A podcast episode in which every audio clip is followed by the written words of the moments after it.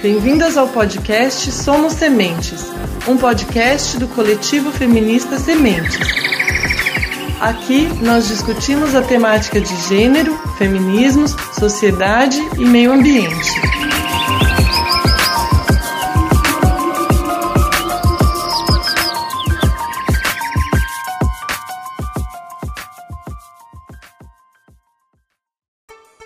Pessoal! Eu sou a Mariana e esse é mais um episódio do podcast do Coletivo Feminista Sementes. Estão aqui comigo hoje as queridas companheiras Nahara. Oi, pessoal, tudo bem? E Andressa. Oi, pessoal, tudo bom? Hoje conversaremos a respeito do campo brasileiro, mais especificamente sobre o avanço da fronteira agrícola sobre o cerrado, violência e formas de resistência. De acordo com a Comissão Pastoral da Terra, o ano de 2019 foi um ano extremamente violento no campo. Ao todo, foram 1.833 conflitos, 23% a mais do que no ano de 2018, o que dá uma média de cinco conflitos por dia, fazendo de 2019 o ano com maior número de conflitos dos últimos 15 anos. Do total de conflitos, 1.254 estiveram relacionados à terra, 489 à água e 90 estiveram relacionados a conflitos trabalhistas. O número de assassinatos cresceu 14%, atingindo um total de 32. Quase metade, 47% dos assassinatos no campo, tiveram como vítimas lideranças indígenas ou rurais.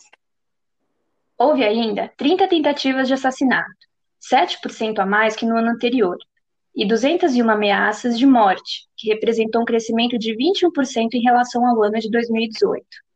Ainda de acordo com a CPT, em 2019, 102 mulheres do campo sofreram algum tipo de violência. Das 32 mortas, nove eram indígenas, sendo sete lideranças, outras sete eram sem terra, três lideranças, e há uma lista de assassinatos incluindo é, assentados, cinco, trabalhadores rurais, três, e poceiros, três. Ainda dentre os mortos estão um sindicalista, uma ambientalista, um funcionário público e um pequeno proprietário. Dentre as principais áreas de conflito no território brasileiro estão as zonas de fronteira agrícola, e dentre estas destacam-se a Matopiba. Para esse bate-papo, convidamos a Débora Assunção e Lima.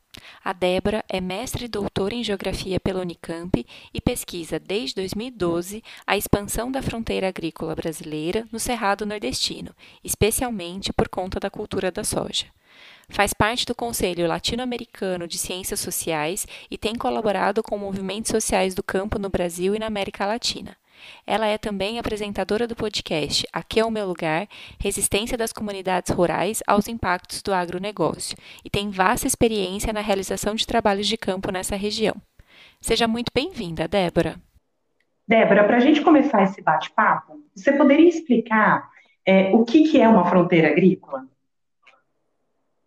Bom, é, a fronteira agrícola, né, de uma maneira bem geral, a gente poderia dizer que é o processo de avanço da produção capitalista da agricultura.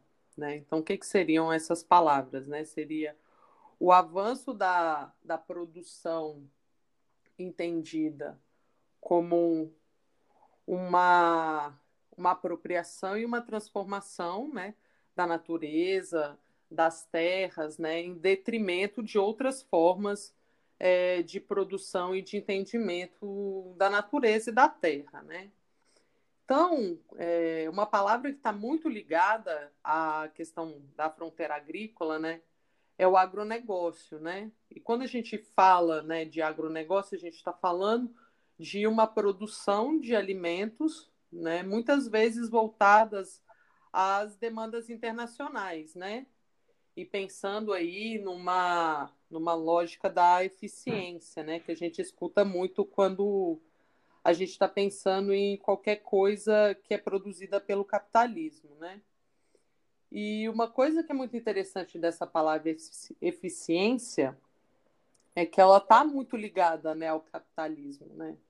E quando a gente pensa hoje, em meio a uma pandemia, né, o que, que seria uma eficiência? A gente está falando de uma forma de produzir alimentos que está levando a gente a ficar nas nossas nas nossas casas, né? A, a, a pandemia que a gente está enfrentando hoje tem tudo a ver com essa forma de expansão da fronteira agrícola, né? Então é muito interessante pensar que essa produção de alimentos ela não é nem eficiente dentro da lógica do agronegócio, né? Nem o agrocapitalista ele ele funciona, vamos dizer assim, né? Não é um, um sistema eficiente.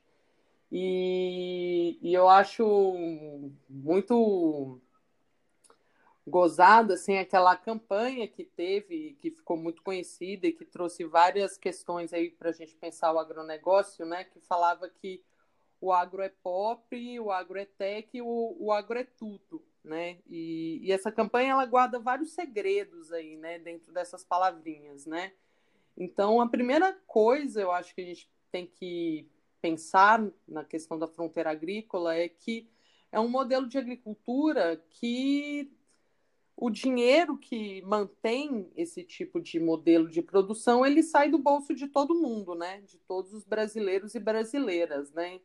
Quando a gente olha o dinheiro que é destinado, né, para as verbas da agricultura, né? Pegando aí, por exemplo, na safra de 2020 e 2021, né, vão ser destinados 33 bilhões para a agricultura familiar, e aí a gente fala, nossa, 33 bilhões é muito dinheiro né, para os camponeses. Mas aí, quando a gente olha para o agronegócio, a gente vê que só dentro do plano safra vão ser destinados 203 bilhões para o agronegócio. Né? Então, a gente olha para um modelo que está produzindo para quem? Né? Que seria aí também um dos outros segredos que o agro é pop é, guarda, né? Será que o, o agro é popular mesmo, né? Quem que produz a comida que está nos nossos pratos, né? Se a gente for olhar né, para a pauta de exportação né, do modelo do agronegócio, ela é basicamente é, a mesma que existe no Brasil é, há 500 anos atrás. Né? Então, o Brasil ainda é o principal produtor de cana-de-açúcar, o, o Brasil ainda é um dos principais produtores de laranja, de café, de minério de ferro, de carne, de frango, né? Então, a gente mudou muito pouco da nossa estrutura produtiva, né? E a gente precisa falar sobre isso porque a gente está falando de um setor né, que é responsável por mais de 30% né, da balança comercial brasileira. Então, quando a gente fala de uma economia que está sendo baseada dentro do agronegócio, a gente tem que pensar o que, que a gente está fazendo com as nossas terras, como que a gente está produzindo, né? Então, quando a gente olha para esse modelo, né, é interessante a gente pensar que ele está baseado em grandes é, fazendas, né? E por que, que ele está baseado em grandes fazendas, né? Primeiro, porque a gente vem de uma estrutura onde não foi possível os pobres terem acesso à terra, junto com a abolição da escravidão, né, é, um pouquinho antes né, da abolição ocorrer de maneira, digamos, oficial, a gente vai ter a primeira lei de terras, né? E a lei de terras, ela vai falar exatamente isso. Ela vai falar que aquelas pessoas que eram escravizadas nas fazendas não vão estar aptas a comprarem terras, né?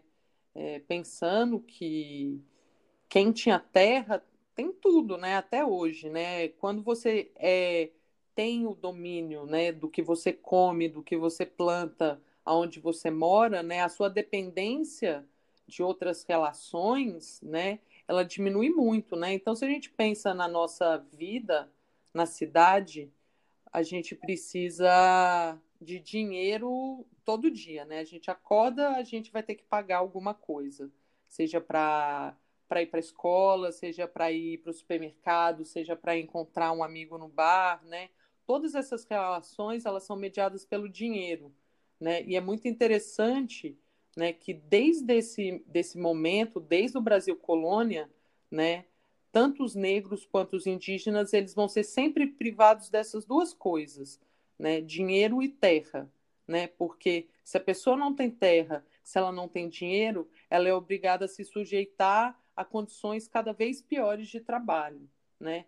depois da, da, da, abolição da escravidão, tem vários estudos que são bem legais, um pessoal da Bahia, né, que falava, por exemplo, das batidas né, que, que os negros é, tinham, né, mesmo depois de serem livres, assim. E muito comumente eles eram muito roubados, né? Durante muito tempo, várias décadas, os negros não puderam abrir contas em banco, né?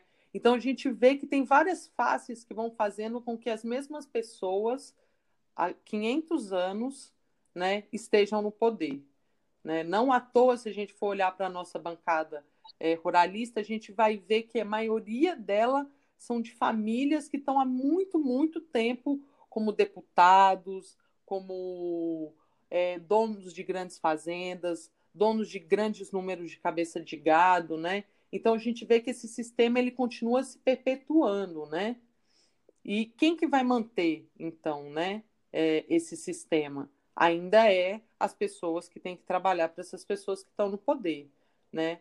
Então o agro é pop ele não é tão pop assim se a gente for pensar, né? Quais que são as famílias que são as detentoras de terra no Brasil e que estão então há cinco séculos aí produzindo basicamente né, alimentos que não vão alimentar as nossas bocas, mas sim que vão alimentar né, as bocas dos países desenvolvidos. Né? Isso é muito interessante quando a gente olha para o agronegócio. Né? Então, quem, quem que, que alimenta? Né? O que, que acontece, então, né, nas outras áreas que não são é, plantadas de sojas, né, e dessas grandes commodities, commodities é uma palavra que a gente usa muito, né, para esses produtos que são exportados, né? São os pequenos produtores e as comunidades tradicionais que vão ser responsáveis pela nossa alimentação. E é justo esse o movimento da fronteira, né? É tentar padronizar cada vez mais a produção, né? É tentar cada vez mais expandir esse modelo capitalista de produção né, desses produtos para o mercado internacional. Né? A gente está tendo, por exemplo, agora uma grande polêmica aí do preço do arroz, né? que está muito caro. Né? E uma pergunta que a gente não está fazendo, além de quanto custa o arroz, é quem está ganhando com o aumento do preço do arroz.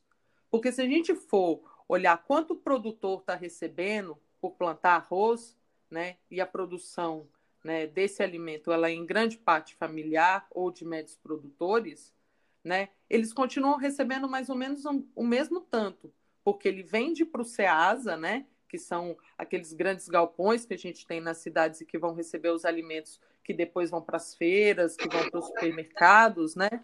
O preço lá está o mesmo.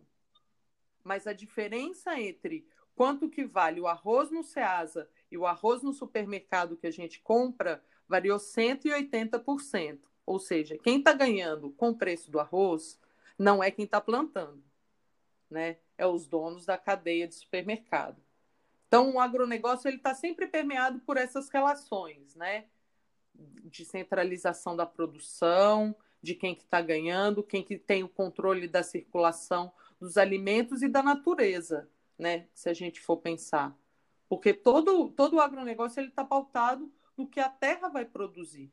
Só que a terra não se move, né? Então, o que está movendo é toda essa natureza que a terra produz e que está na mão de poucas pessoas, né?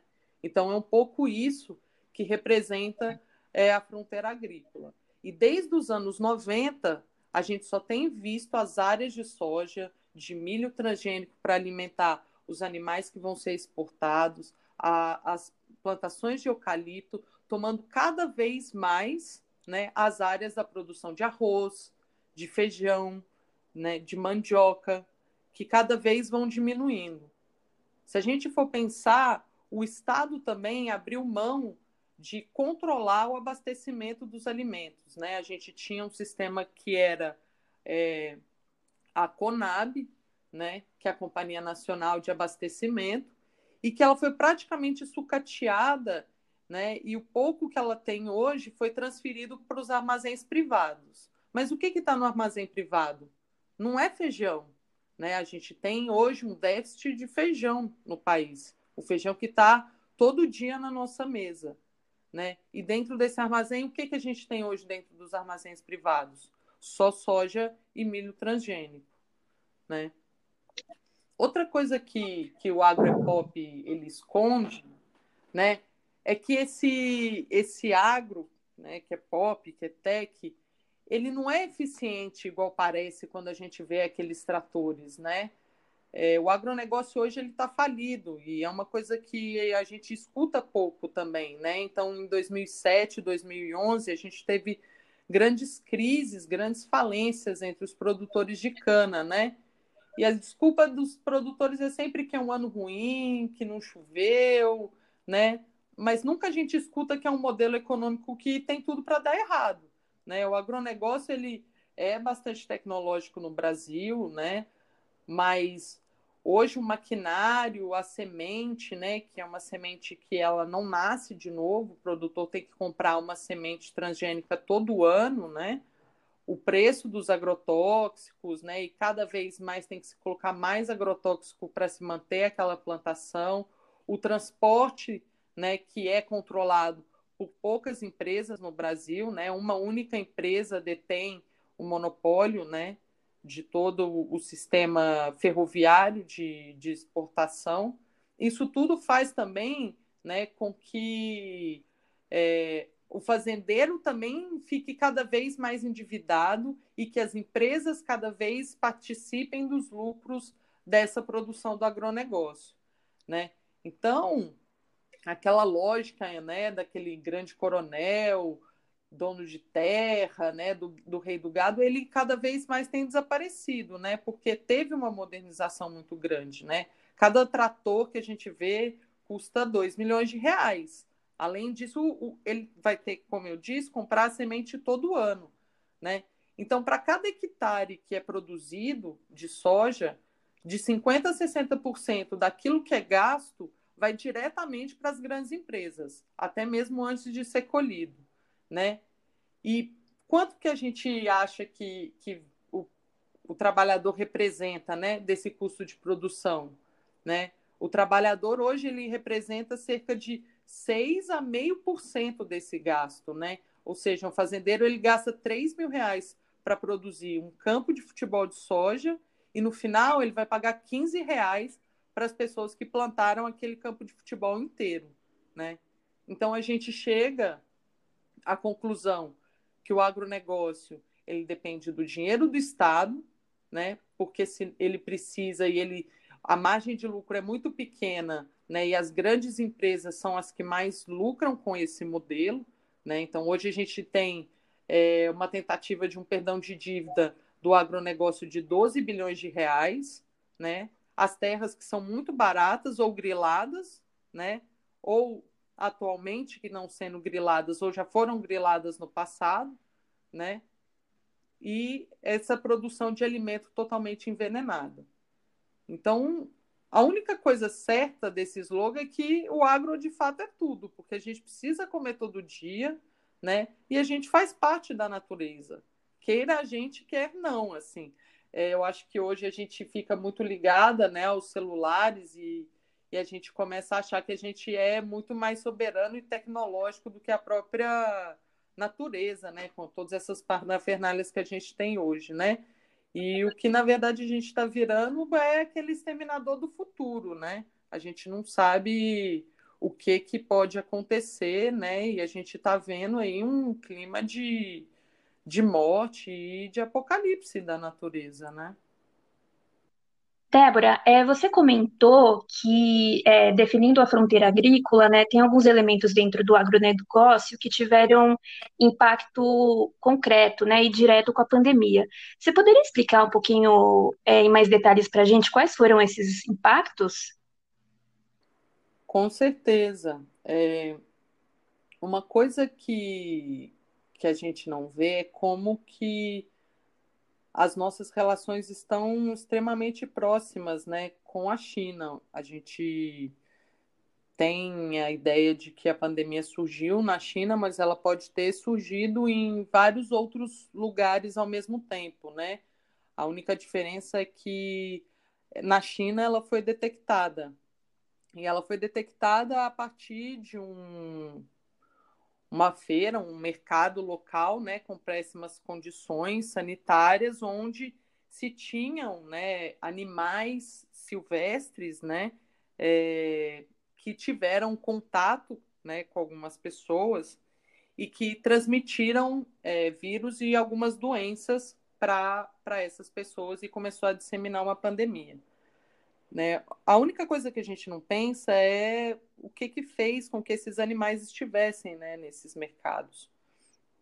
E o que faz com que a gente tenha cada vez um, um ambiente propício né, de pandemias, de doenças, não é a, a única pandemia que foi é, relacionada ao agronegócio, a gente vai ter outras pandemias né, desde aí, é, dos anos 70, 80, como a, a ebola, a gripe aviária, a suína, a vaca louca, todos esses nomes, né, eles trazem um, o nome dos animais porque tem a ver com esse modo de produção padronizada que a gente tem criado, né, os animais para abate, né? Então a gente está confinando animais no mesmo local, né, em condições sanitárias muito ruins, né, fazendo com que esses animais viajem longas distâncias para alimentar todas as pessoas em todas as partes do mundo, né,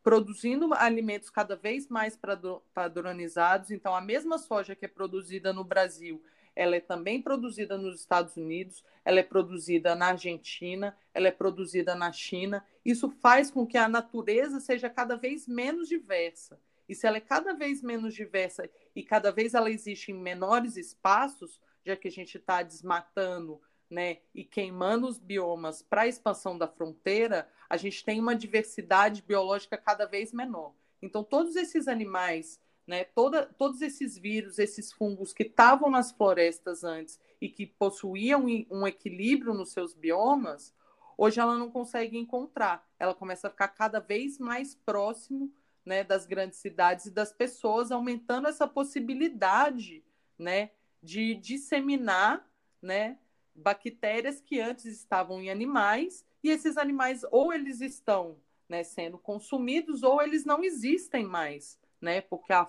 a, a fauna também diminuiu muito. Então, é toda essa pobreza né, é, que a gente está criando enquanto bioma que faz com que a gente tenha né, cada vez mais esse ambiente para alastrar é, grandes pandemias. Né? Então, esse é o grande problema.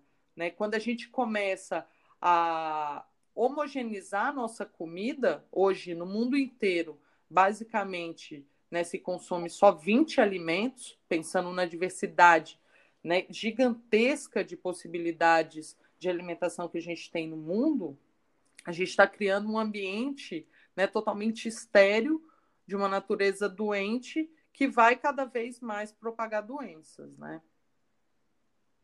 Muito importante você ressaltar essa questão dos nossos biomas e como a agricultura hoje funciona. agricultura não, né? o agronegócio funciona, porque a gente, que nem você mesma comentou, a gente está suscetível a, a, sofrer ainda outras pandemias e pandemias ainda mais graves do que essa que a gente está enfrentando, né? É, Débora, os dados da Comissão Pastoral da Terra, que é a CPT, revelam que o campo brasileiro é extremamente violento. E essas áreas de fronteira agrícola também são muito violentas, né? Quais são as causas dessa violência e por que, que ela é mais intensa em áreas de fronteira agrícola? A primeira coisa que a gente tem que pensar é que o Brasil ele é violento, né? Tanto no campo como na cidade né? É, e, e uma coisa que é, que, que é preocupante e nessas relações da violência é como que a gente tem que, que normalizar esse sistema né, de violência e de crueldade que, que a gente está exposto né, todos os dias. Então a gente começa a achar normal né, uma pessoa dormir na rua, uma pessoa ter fome, uma pessoa apanhar da polícia, uma pessoa não ter terra, uma pessoa não ter moradia, né? São grandes violências cotidianas que a gente, quando a gente começa a olhar, a gente vai vendo que elas estão em todas as entranhas, né, da nossa história, né? E eu acho que a violência no campo ela não é só ligada aos assassinatos, né, que é um número bastante cruel, né, do que do que retrata a nossa realidade, principalmente nesse ano de 2019, onde a gente teve grandes aumentos aí de assassinatos, né, despejos e outras formas de violência. Mas no campo, uma das primeiras questões que, que retratam essa violência, eu acho que é a ideologia de que o povo da roça ele é atrasado, de que né, a gente tem né, aquele, aquela ideia do Monteiro Lobato do, Je, do Jeca Tatu, que ele é preguiçoso, que ele tem míngua, que ele é doente, né? E por mais que, que o Monteiro Lobato já tenha falecido, né? São ideais que a gente vai demorar mais 100 anos para ter que reconstruir e retirar essa, essa forma de pensamento, né? Então, a primeira forma de violência são essas violências simbólicas que o campo sofre, né? Então, uma coisa que, que é muito comum, né, é a gente achar, por exemplo, que os assentados do movimento do Sem Terra são, são baderneiros, são criminosos, são vândalos, né? E eu já conversei, inclusive, com amigos, né? Sobre isso. Uma vez eu estava abrindo um, um, folheto perto de um amigo e aí ele até falou, ah, o que, que você está fazendo com esse material? E aí a primeira pergunta que eu fiz para ele foi o seguinte, mas você já foi em algum assentamento do MST? E aí ele falou, não, e aí eu fiquei pensando, né? Como que a gente pode é, ser tão violento com coisas que a gente nem conhece, né? E nem se predispõe a, a conhecer. Então, eu acho que essas são, são marcas né, que, que o campo brasileiro traz muito. Então, a gente sempre está valorizando também outras culturas, né? É, e culturas ancestrais de outros lugares. Então, se você entra no, no Netflix, se você entra em, em, no Spotify, você vai ver coisas de vikings, você vai ver coisas de celtas, né? As pessoas acham maravilhoso. E aí, quando a gente vai olhar para os nossos indígenas, para a nossa história, que é maravilhosa, que a gente tem povos que têm tecnologias sociais super avançadas, a gente acha que, que, é, que é atrasado que aquelas pessoas não precisam de terra, que a gente pode eliminar a história, né? Esse ano, por exemplo, por causa da expansão da fronteira agrícola, né? A gente teve o apagamento de várias marcas, né? Que existiam, por exemplo, no Acre, que remetiam a histórias né, da humanidade e que, quando a gente olha para as pirâmides do Egito ou para as placas de Nazca no Peru, a gente acha super bonito, mas quando a gente tem isso no nosso próprio território, a gente acha que aquilo é atrasado, que aquilo não vale nada, ou até mesmo a gente desconhece a história. Então, acho que a primeira forma de violência é esse, esse apagamento, né? Esse apagamento das belezas, esse apagamento das identidades, né? Esse, essa forma de dificultar os acessos né, das comunidades tradicionais aos seus, aos seus direitos, né, a, a, ter seus títulos de terras, as burocracias, aos créditos fundiários. Né? Hoje, por exemplo, para uma, uma, um fazendeiro, um agricultor acessar um crédito fundiário, ele tem que ter o seu projeto produtivo aprovado pelo banco. Né? Então, a gente vê que até decidir o que, que, que, que o pequeno produtor vai plantar, o Estado quer fazer por ele né? Ou seja, o Estado não, não confia, né, no pequeno agricultor, no indígena, para tocar sua própria terra, né? Então isso também é uma forma de violência. A gente está valorizando, né, um outro tipo de conhecimento, um outro, uma outra forma, né, de produção. Então, eu acho que essa seria uma questão muito importante.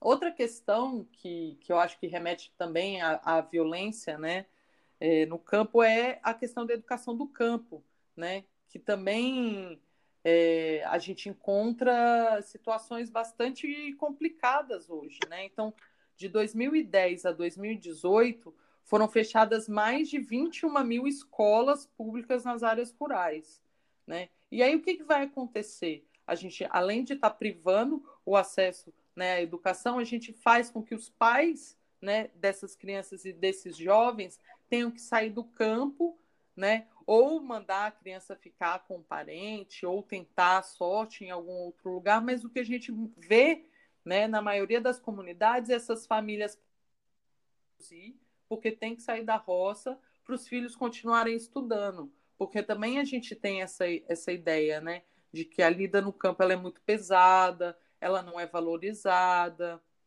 né? É muito difícil e de fato é muito difícil porque a estrutura que a gente tem hoje, né? Ela dificulta com que o pequeno produtor e que as comunidades tradicionais elas permaneçam nos territórios dela produzindo, né? Então é uma é uma guerra civilizatória que a gente vive, né? Quando a gente pensa nessa violência, né? Que nunca acabou. Ela começou como eu falei anteriormente, né, desde o Brasil colonial. Né? E quando a gente vê é, quem é afetado pela violência na cidade, vão ser as mesmas pessoas que vão ser afetadas né, principalmente com a violência no campo, né, que são os negros e os indígenas. Né?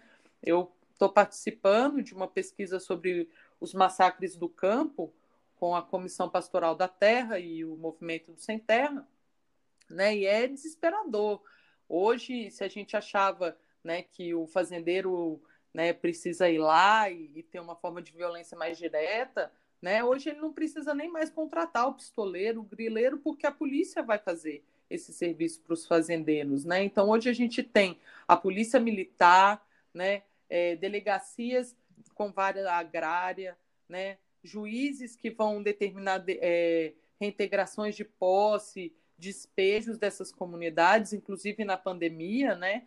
Um momento que a gente está precisando produzir mais alimentos, a gente está despejando, né? Aquelas pessoas que produzem o alimento para a gente.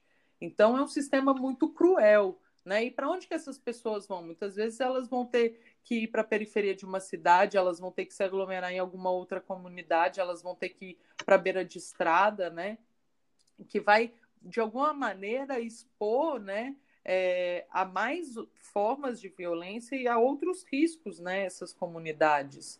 Então, uma das coisas que a gente vê né, quando a gente fala da violência no campo, é esse aumento também desses outros agentes né, relacionados à violência. Então, como que as empresas têm participado cada vez mais dos processos de violência, as empresas de mineração, os madeireiros e os grileiros que também continuam agindo de maneira bastante violenta, né? Porque também existe uma impunidade. Se a gente não consegue, né, é, ver ainda e, e, se manifestar e protestar é, e, e, estar atento a todos os processos que acontecem na periferia, quando a gente está falando do campo é muito mais difícil, né, acompanhar o que está acontecendo no Piauí, no Tocantins, em Rondônia, né? Então a impunidade, né, das coisas elas são muito maiores, né? Então a gente nesse projeto a gente está olhando para mais de mil casos de violência, de massacres, né? E só 100 casos foram julgados, né? E menos de 80 casos tiveram alguma condenação. Então a, a justiça entende, né? O que que esses números vão falar para a gente, né? Que se pode né? E quem tem o poder, quem tem a violência, vai entender e vai se valer né, de toda essa estrutura. Né? Outra coisa que, que vem acontecendo muito, né, e que eu acho que tem reflexos também é, na cidade, mas não acontece de outra forma, é a questão das empresas de segurança, né, que tem estado cada vez mais presente. Então, eu estive no oeste da Bahia, né? E é assustador, assim, você vê entradas de fazendas que tem guarita, que tem segurança armada com armamento pesado, de fuzil, de metralhadora, câmeras que são ligadas a satélites, né? Então existe todo um aparato ali preparado para defender a propriedade privada, né? Que muitas vezes pode até ser de uma terra que foi grilada, né? Outro caso também que, que tem sido bastante alarmante de violência, né? Por exemplo, é uma comunidade que se chama Cajueiro, é uma comunidade que fica no Maranhão, né? E ela é uma comunidade, enfim, centenária, é uma das comunidades onde é, receberam né, vários negros vindos da África, inclusive tem um dos terreiros de candomblé mais antigos do Brasil, né, que é o terreiro do Egito. E, e mesmo com essa ocupação centenária, né, o Estado, enfim, fez diversos contratos, né, empresas que também é, conseguiram aí papéis falsos falando que, que a terra era de, um, de uma pessoa que fez a mediação para a compra dessa empresa chinesa, né, para construir um porto nesse lugar. E eles fazem de tudo para tirar as famílias. Tem uma pessoa que tem o papel que não conseguiram expulsar uma das famílias e eles colocam tratores 24 horas, é, eles colocam é, grandes formas de barulho, eles fazem rondas 24 horas na casa das pessoas como uma forma de amedrontar e de aumentar a pressão, né, para que aquelas famílias cedam e saiam dos lugares. A gente visitou lá e fica assim, num lugar super longe, né, numa área rural, e as comunidades também, né, já sofreram ameaças, sempre tentam chamar a polícia, a polícia nunca vai, porque é longe, porque não tem contingente, e a gente estava lá esse dia e a polícia apareceu em menos de 15 minutos. Então é muito desigual como esse, essa forma né, do que a gente poderia falar de proteção, né, se a gente está falando de proteção de patrimônio para quem também né, a polícia vai proteger, né? Então essas relações são muito comuns assim no campo, né? É, emboscadas, né? Como são áreas que são menos assistidas pelo Estado, né? a impunidade ela segue muito mais frouxa, né? Digamos assim. A gente hoje tem políticas ambientais muito ruins que não são respeitadas, né? A gente também está vindo de um processo de grandes queimadas em todos os biomas, né? Desde 2018 a gente tem tido um grande aumento de queimadas e focos de desmatamento, né? Tanto na, na Amazônia, mas também né, no Cerrado e no Pantanal ultimamente. Eu acho que você traz é, uma clareza muito grande, Débora, para a gente entender toda essa dinâmica da violência no campo, enfim, de fato com um, um olhar mais distante sobre tudo, né? Olhando para várias questões aí que, que estão relacionadas, né? É muito interessante. É, continuando um pouco nesse assunto, né, você vem estudando e pesquisando a recente expansão do agronegócio para áreas do Cerrado brasileiro, especialmente nordestino, área também conhecida como Matopiba. Quais são as particularidades do bioma cerrado no Brasil e por que, que é tão importante proteger esse bioma?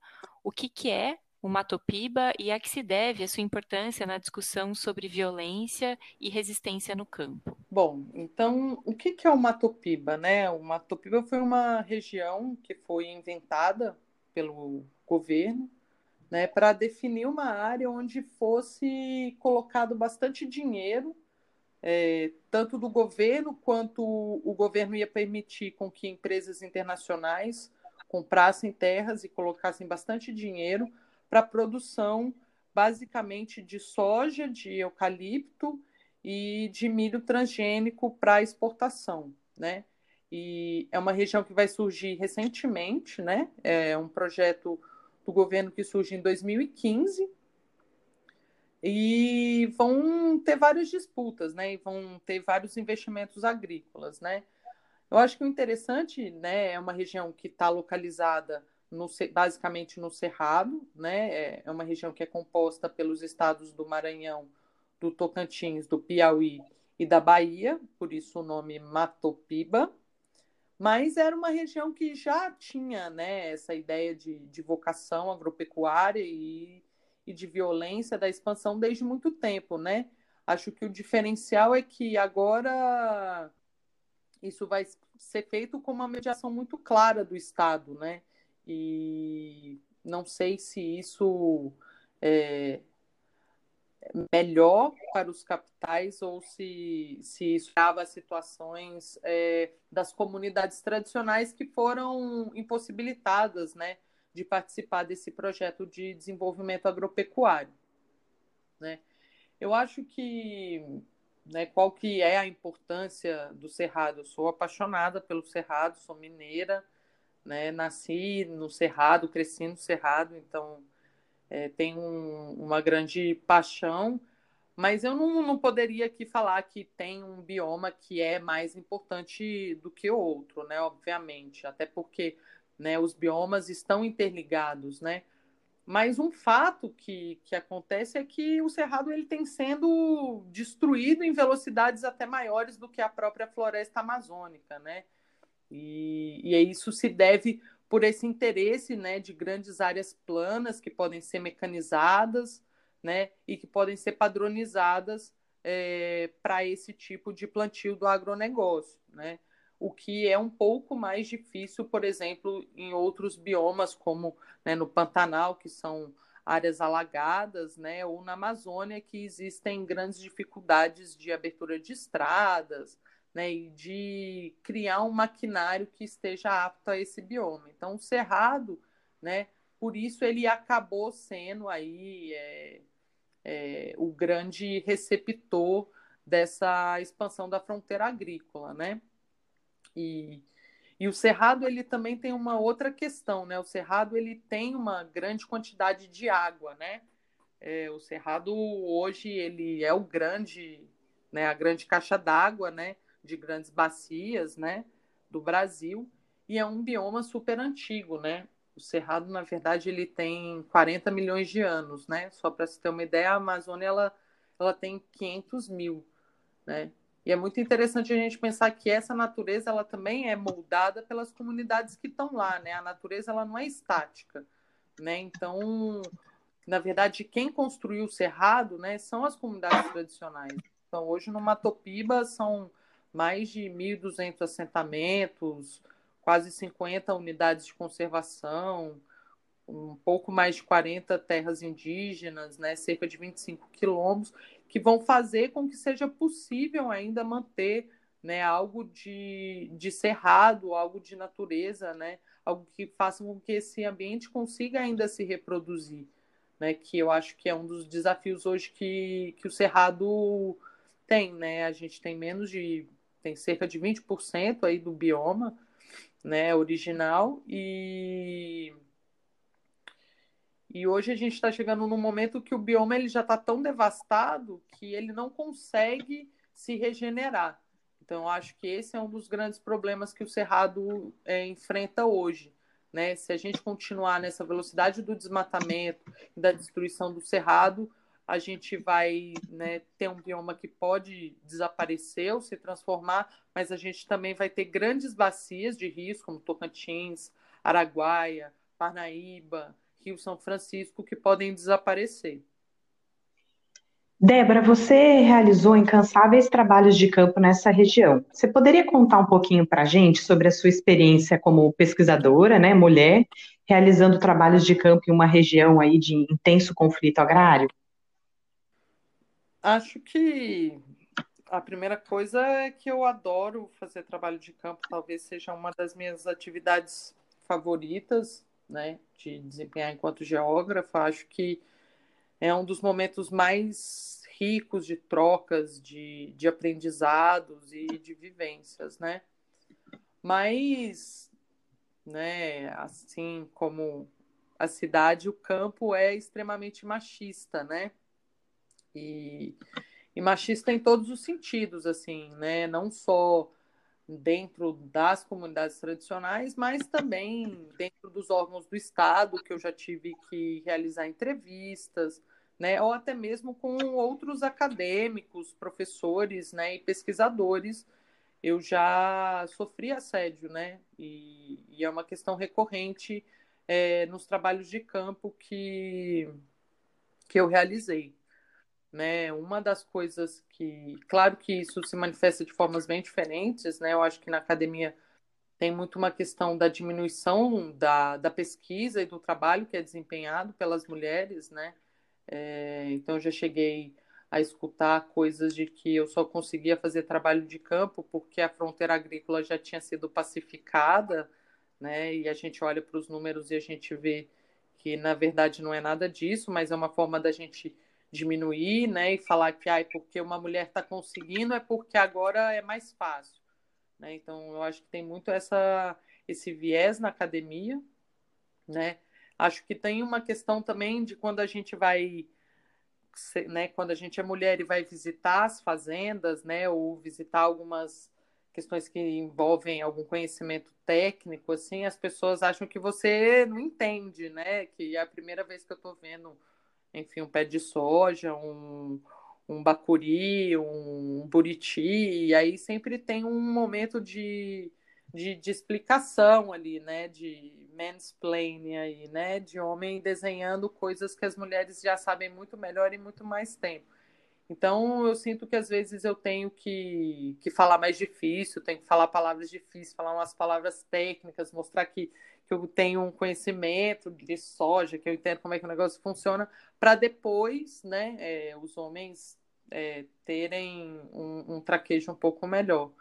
Já fui também em comunidades que, que, o, que os homens não se referiam a palavra a mim, né? Então eu estava com, com outro homem me acompanhando a campo e aí eu tinha que perguntar para esse homem que estava me acompanhando, para ele perguntar para o senhor, para o senhor me responder, apesar de estar tá todo mundo no mesmo ambiente, todo mundo se escutando, né? Então também tem várias questões. Acho que eu também tenho várias tatuagens, né? Então já também escutei aí ao longo de trabalho de campo que, que o povo achava que eu era uma maloqueira, uma delinquente, e depois viram que estava tudo bem.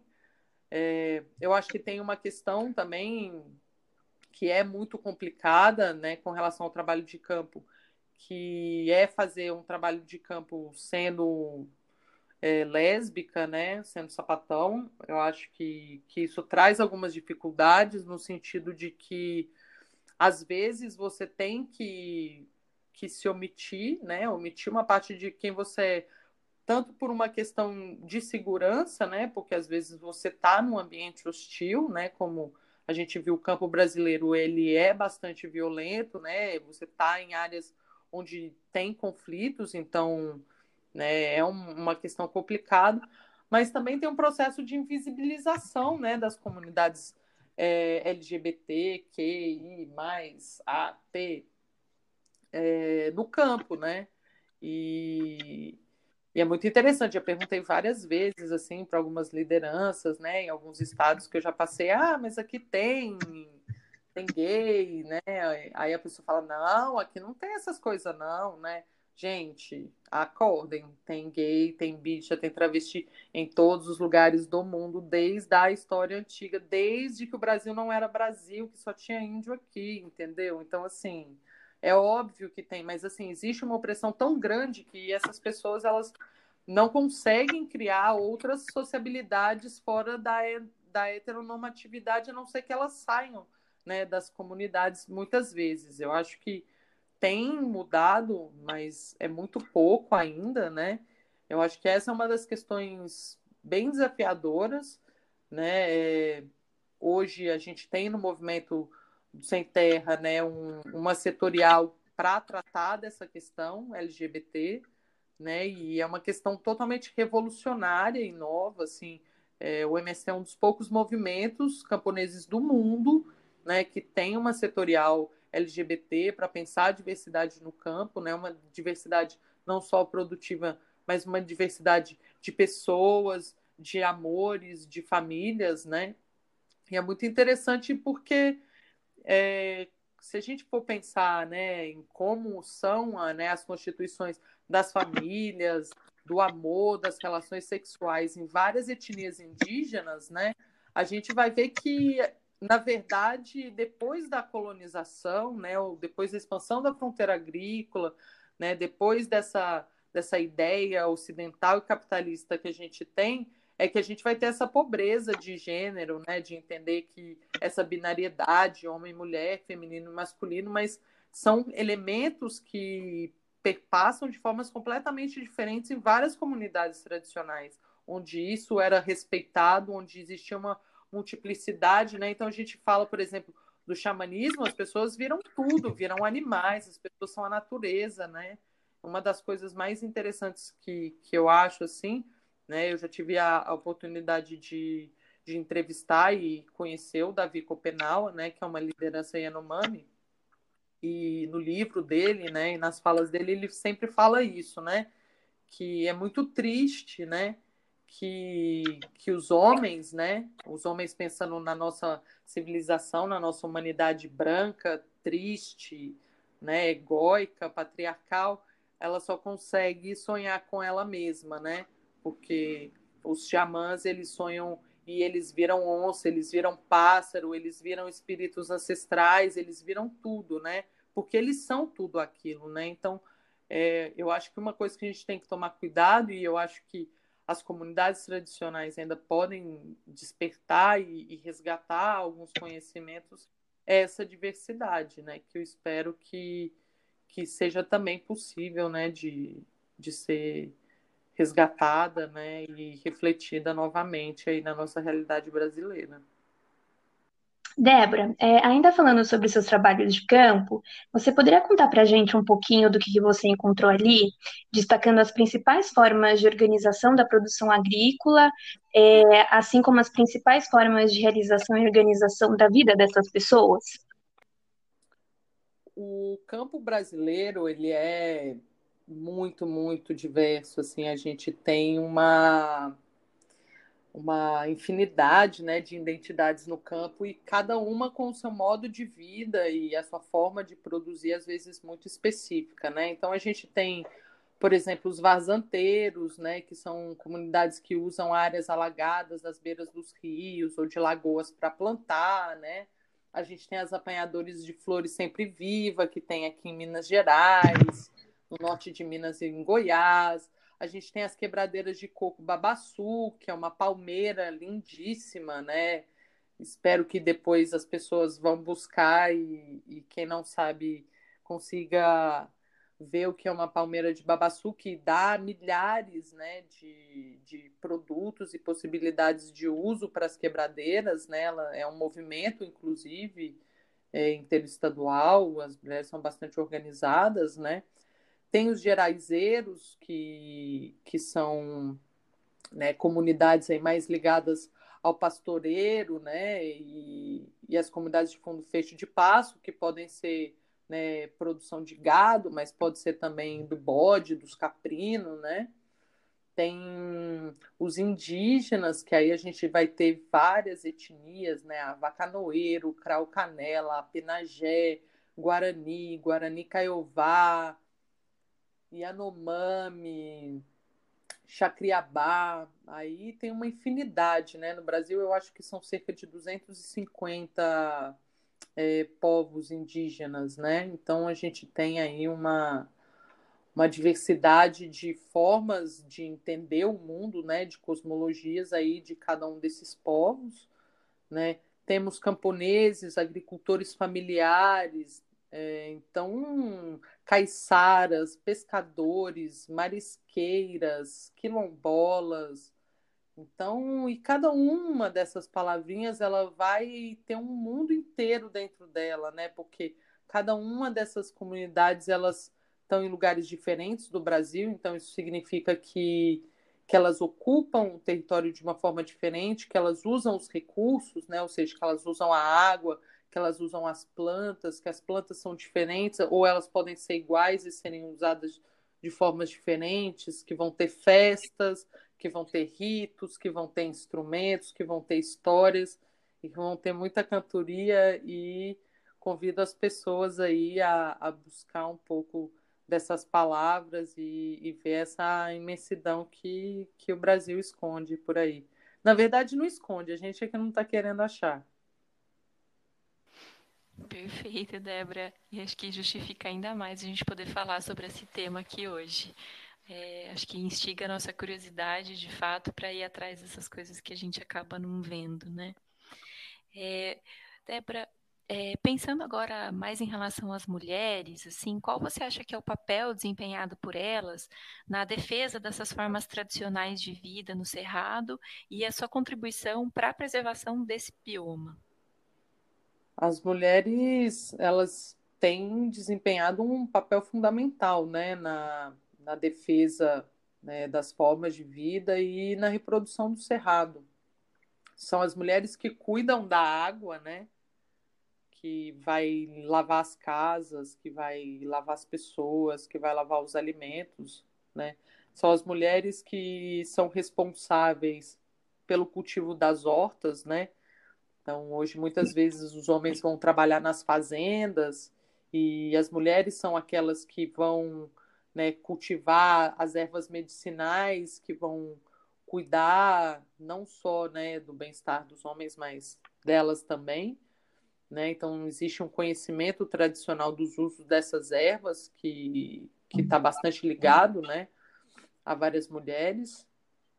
É, tem uma questão também, né, que as mulheres estão muito são muito receptoras dessa violência, até mesmo por elas estarem nas casas, né, que são em momentos, né, que, que a casa é o local onde, né, o, a segurança privada, a polícia, né, é, é, é a interface também aí entre as comunidades tradicionais, né, e os sujeitos da violência, né. Então, geralmente a gente tem muito isso da mulher, né, ser abordada, né, pelo grileiro, né, ou, ou pela empresa. Então, acho que também tem uma questão disso, né. E acho que, que uma coisa que é interessante é que a gente acaba achando que, obviamente, existe uma sobrecarga nas mulheres do campo, né? Então, se a gente for imaginar como estão né, as mulheres é, na cidade com as triplas jornadas de trabalho, as mulheres no campo estão nessa peleja também, porque é mais gente em casa, é o homem que não, não vai para a roça, e aí tem mais gente para cuidar, né? Então eu acho que, que tem uma, uma dureza do trabalho doméstico no campo que, que ainda é muito da mulher, né? Mas ao mesmo tempo existem questões que são muito interessantes, né? Primeiro que o espaço da cozinha é um pouco o espaço central da casa, né? Então muitas das conversas acontecem na cozinha e às vezes a gente acha que a mulher não está lá, né? prestando atenção e uma coisa que já me aconteceu muito é que às vezes as mulheres sabem muito mais do que os homens, né? Elas prestam muito mais atenção no que está acontecendo, os homens não gravam, não prestam atenção, então apesar da gente ter muitas lideranças masculinas, eu acredito que as mulheres desses homens às vezes têm muito mais informações do que eles mesmos. E às vezes muito também dessa lógica de colocar gênero nas tarefas, né? Então, acho que, que a mulher no campo ela desempenha todas as tarefas, né? É, quebrando um pouco, às vezes, essa lógica. Ela sabe plantar, ela sabe cozinhar, ela sabe colher, ela sabe bater o arroz. Né? Uma vez eu tinha uma mulher de uma liderança, né? Que, que era, uma, era um homem, e ela falava muito pouco, ela ficava num canto, né? Muito tranquila, ficava só ali observando, matutando quieta. E aí ele saiu para fazer alguma coisa, eu acho que ele foi tomar banho é, num, num brejo. E aí eu fiquei com ela e eu perguntei para ela, né? Falei, ah, o que, que ela mais gostava de fazer? E eu achando que ela ia falar alguma coisa relacionada a algum alimento, a catar o coco, ou catar o bacuri no brejo, e aí ela me dá uma resposta de que a atividade que ela mais gostava era cortar lenha, que o maior prazer que ela tinha era de cortar lenha, e ver que a casa dela ia ficar aquecida e pegar o machado e falar das madeiras, que é uma atividade que às vezes né, a gente acha que é, que é masculina. Então, acho que, que o campo também tem essas reviravoltas, assim, sabe, na gente para para repensar também essas, essas divisões de gênero, assim. Então, acho que as mulheres trazem várias várias formas de articulação, né? No Cerrado a gente tem já é, vai para o segundo ou terceiro encontro das mulheres camponesas, que inclusive tem suas próprias reivindicações, né? Cartas, né? A Marcha das Margaridas, né? Que é um movimento da, das mulheres do campo, mas né, que vai congregar aí várias identidades e modos de vida que eu, que eu falei anteriormente. né? E as próprias quebradeiras de coco babaçu, que é um movimento incrível. Convido as pessoas que não nunca ouviram falar desse movimento a buscar aí na internet. É um movimento é, de mulheres né, do Pará, Tocantins, Maranhão é, e Piauí, né? É, de quebradeiras de coco que vão aí também é, pautar várias questões do campo, de acesso à terra, de acesso à política e de acesso a direito das mulheres. É interessante, né, Débora, a gente pensar o papel, né, desempenhado pelas mulheres aí nesse movimento de resistência, né, ao avanço da fronteira agrícola e do agronegócio, né. Diante de todas essas dificuldades, Débora, como que nós aqui, moradores da cidade, podemos ajudar, contribuir e apoiar a luta em defesa tanto do Cerrado quanto das populações tradicionais que vivem ali? Primeiro, escutar esse podcast até o final e divulgar essas informações, né? É, também tem um podcast que eu faço, que aqui é o meu lugar, que fala bastante também da realidade das comunidades do Cerrado. Tem vários materiais né, é, interessantes é, e podcasts, documentários sobre esse tema. Então, a primeira coisa eu acho que é pensar, divulgar essas informações, pensar na maneira que a gente come né, e que a gente vive e como a gente entende a natureza, né? Porque alimento e informação também é uma forma de resistência, né? Então a gente pensar como a gente se alimenta, como a gente alimenta os nossos, o que, que a gente faz com o nosso lixo, né? Eu acho que é um, um primeiro passo que às vezes fica claro que numa esfera da sustentabilidade, mas eu acho que é o primeiro passo para a gente começar a refletir sobre outras questões. Né? A segunda é, eu acho que também dentro dessa lógica, né, aceitar o que, o que é diferente, refletir sobre os nossos preconceitos, né, e, e essas informações que a gente vê sobre os camponeses, sobre os movimentos é, sociais do campo, né, e, e, entender um pouco melhor, né, a, a nossa própria história. É, buscar informações sobre feiras né, de produtores, então quebrar essa lógica do supermercado, que é onde o arroz está caro, onde o orgânico é caro, onde a comida é ruim, né? Ir mais à feira, conhecer mais quem produz aquele alimento, participar de é, distribuição de cestas, né? Que vários movimentos têm se organizado é, para isso, né? Um desses movimentos que tem é, articulado bastante a questão das, das cestas, né? E do, da distribuição de alimentos é o, o MST, né? O Movimento do Sem Terra. Então, hoje em todas as capitais, né? Em todos os estados aí, se você entrar no site do MST ou procurar na internet Armazém do Campo, você vai achar informações de como conseguir um alimento da reforma agrária barato e de qualidade. Né? Existem outros movimentos de feiras e consumos orgânicos, né? Também se você colocar né, alguns sites aí, procurar feiras livres, você vai, eu acredito que você vai conseguir encontrar é, informações sobre feiras nos seus municípios, né? Hoje, quase todos os municípios no Brasil você vai conseguir, de alguma maneira, acessar diretamente o produtor.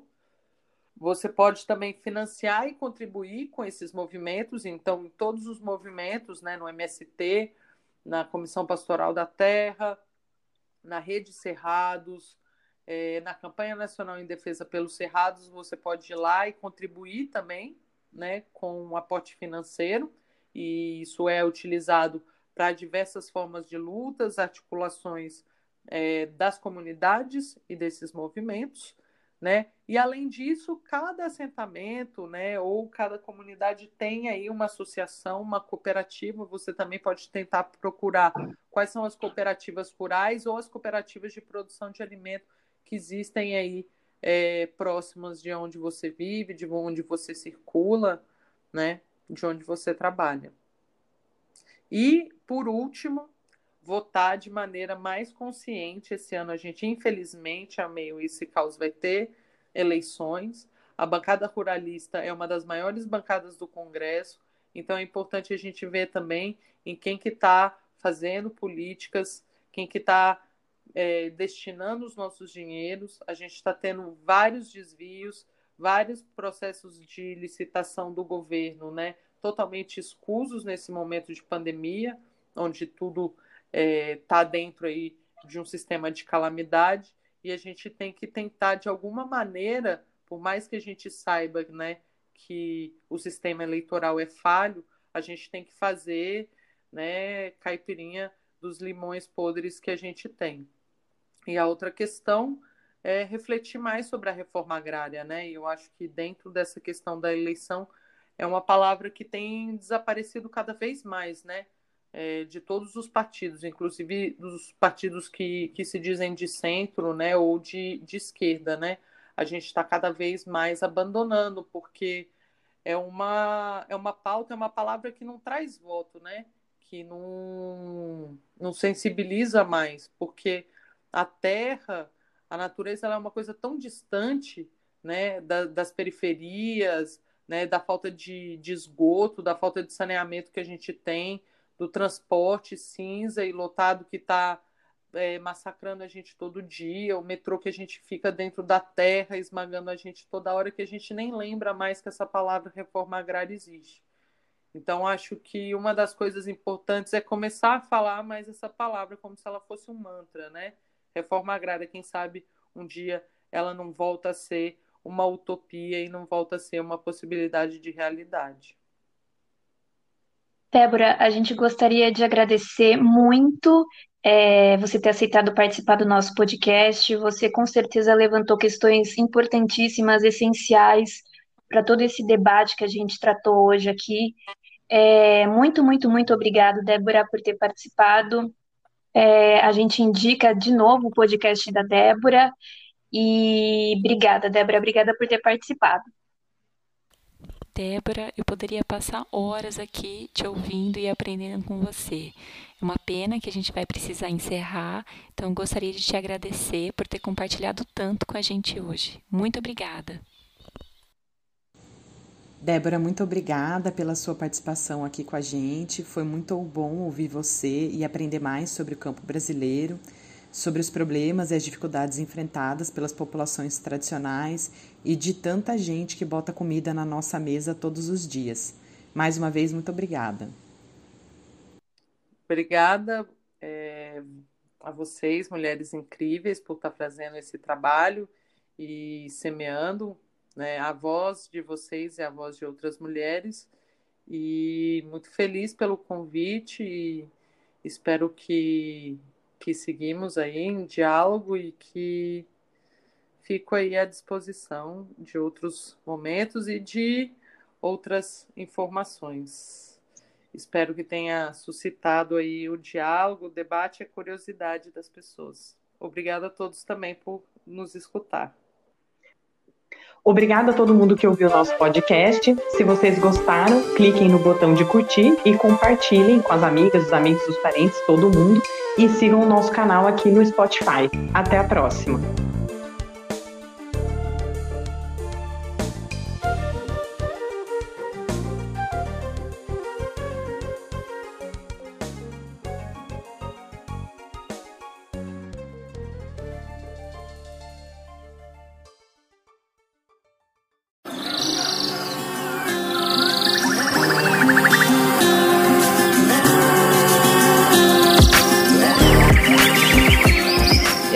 Podcast Somos Sementes, do coletivo feminista Sementes.